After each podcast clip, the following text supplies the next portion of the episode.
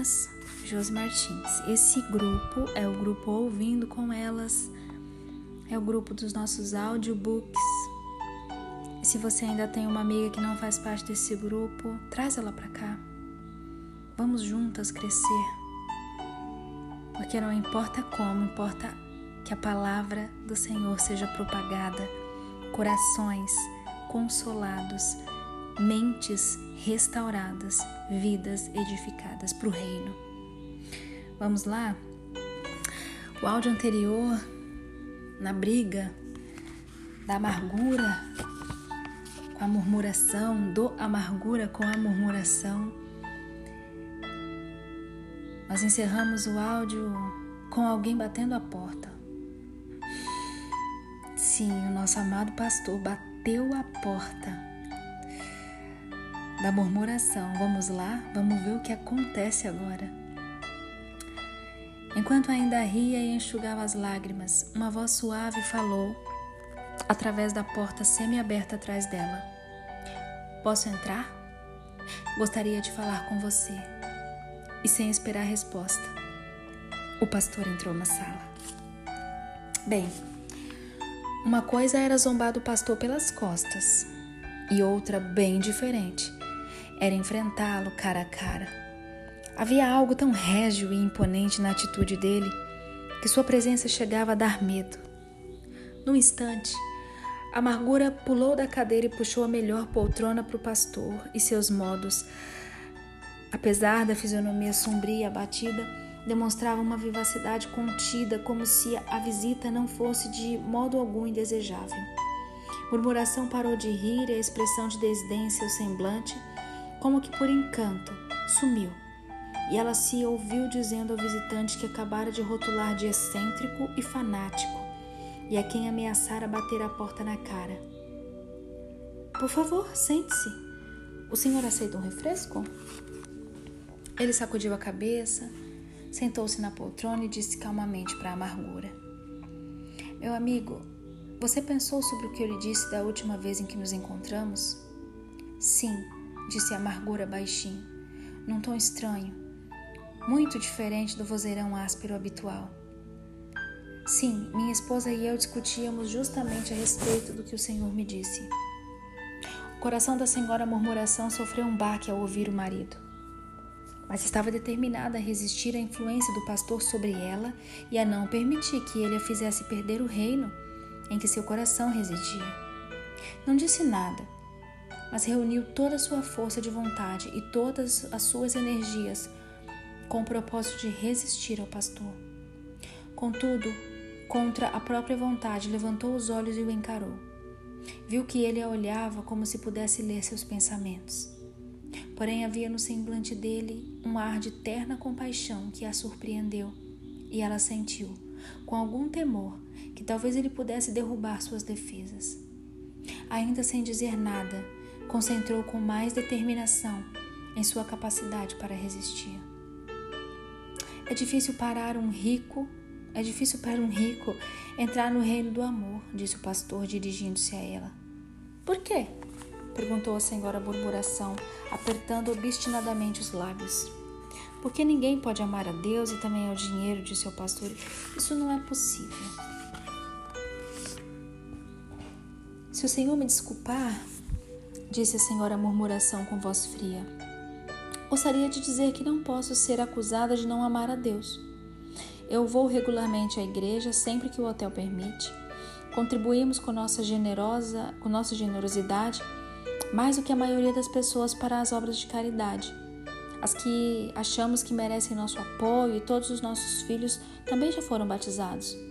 Quanto a amar ao próximo como a mim mesma, suponho que essa é a próxima coisa que vai mencionar, tenho certeza de que ninguém pode me acusar a ser injusta, mesquinha ou insensível com alguém. Não há uma coisa sequer pela qual o Criador possa me condenar. Na verdade, o fato do meu marido e eu termos um negócio próspero nos permite agora contribuir com mais dinheiro para as obras de caridade. Acredito que o Senhor está errado quando diz que a pessoa não pode amar o Criador próximo e as posses, tudo ao mesmo tempo. Você ama essa pobre moça que mora no sótão? Perguntou o pastor com muita calma e gentileza. Um rubor de raiva aflorou as faces da senhora murmuração. O que ela andou dizendo de mim? perguntou ela através dos lábios comprimidos. Nada, disse o pastor ainda com muita calma. Mas enquanto ele falava, seus olhos passeavam pela sala confortável e arejada, em que estavam sentados e pousaram na mesa servida com fartura. Eu não posso deixar de imaginar que se você a amasse como a si mesma, ela não estaria deitada naquele sótão abafado, fraca, doente como está, nem estaria sobrevivendo a pão e chá e alguma coisinha extra quando alguma alma bondosa traz algo para ela. O rubor na face da senhora murmuração ficou ainda mais visível quando ela respondeu. Ela está deitada há meses e não pode fazer seu trabalho. Contudo, eu não a expulsei da minha casa nem exigi que pagasse aluguel. O Senhor espera que eu alimente como uma princesa enquanto ela fica deitada à toa e ainda por cima que eu arque com a despesa de contratar outra pessoa para fazer o trabalho do desavergonhado do marido dela? Esse homem que trouxe a desgraça para nossa casa? Você sabe a resposta a essas perguntas, disse o pastor. E dessa vez sua voz era firme, intimidante. Mas ele suavizou o tom quando acrescentou: Repito, é difícil um rico conhecer o verdadeiro amor. Por isso gritou murmuração, tomada pela cólera. O Senhor vem aqui exigindo que abramos mão de tudo o que conseguimos com o nosso trabalho, de tudo o que conseguimos com o nosso esforço e labuta. Sim, disse o pastor, levantando-se. Sim, murmuração. Abra mão de tudo. A riqueza está prejudicando você. Está endurecendo seu coração. Ela envenena. Abra mão dela. De que adianta você ganhar o mundo todo e perder a sua alma? Não abrirei mão de nada, disse murmuração, perdendo o controle de repente e batendo o pé. Eu não abrirei mão de nada e digo mais: nada sobre a terra permitirá que o Senhor tire de nós o que nos pertence por direito, nada, repetiu ela com fúria. Tudo isso me pertence e o Senhor jamais vai tirá-lo de mim. A piedade e a compaixão no semblante dele era dele e a furiosa obstinação no rosto dela contrastavam de forma notável. Antes de ir, tenho de dizer uma coisa a você, murmuração retrucou o pastor em tom calmo e compassivo. Se você não aprender agora como o apego às riquezas terrenas é fútil e nocivo, terá que aprender do jeito mais difícil. Em voz baixa acrescentou: Como é possível que você se deixe aprisionar como uma escrava desamparada e infeliz ao seu dinheiro e às suas posses, se foi criada para a liberdade e para a alegria do amor? Depois disso, o pastor olhou através da sala para a amargura este permanecera em silêncio durante toda a conversa entre a mulher e o visitante.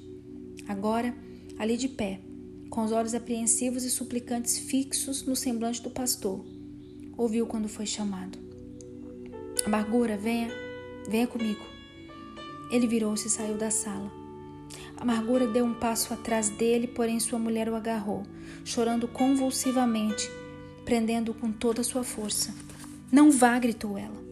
Pense em todos os filhos, pense em mim. Você vai perder tudo. Ele exige tudo. O marido permaneceu sereno, encostou a cabeça contra a parede e soltou um gemido de agonia. É muito difícil, murmurou sem esperança. O pobre homem rico. É tão difícil que é impossível dar esse passo. Pela porta entreaberta chegou a voz clara e gentil, mas desafiante do pastor. Para os homens é impossível, mas para Deus tudo é possível. Ouviu-se em seguida o som de passos se afastando de uma porta se fechando. Na rua da vila, a senhora Valente viu quando o pastor saiu da pousada e correu ansiosa ao encontro dele. Ah! exclamou ela. Aí está o Senhor. Por favor, por favor, vem comigo. A pobre senhora Gorente está como louca desde que esta manhã fechou a porta para o Senhor. Ela tem medo de que o Senhor nunca mais se aproxime dela. Ela perdeu toda a esperança de obter sua ajuda e acha que depois dessa rejeição o Senhor a deixará à mercê da sua infelicidade. Por favor, venha agora.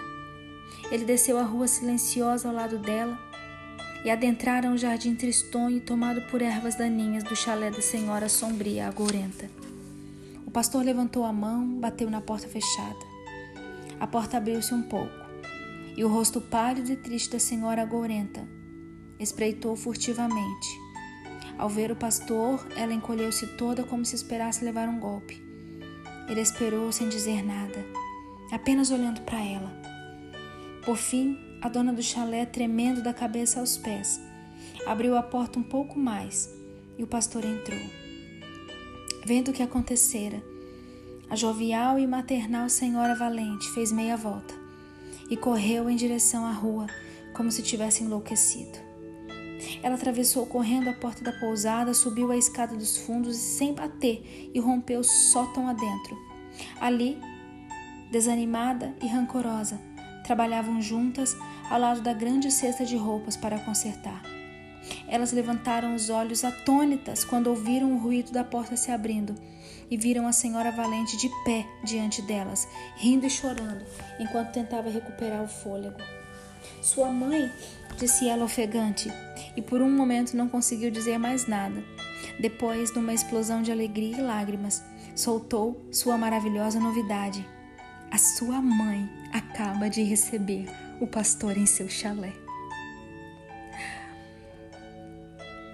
Meninas, daremos a pausa do final de semana.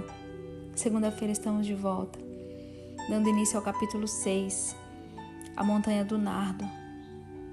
Paz, a expiação feita por amor. E a gente dá essa pausa com essa boa notícia, não é? A sombria agourenta finalmente abriu as portas para que o pastor entre transforme e enche, de, e encha de vida esse chalé tão sem cor a qual ela tem vivido. E não foi assim comigo com você também? Aleluia.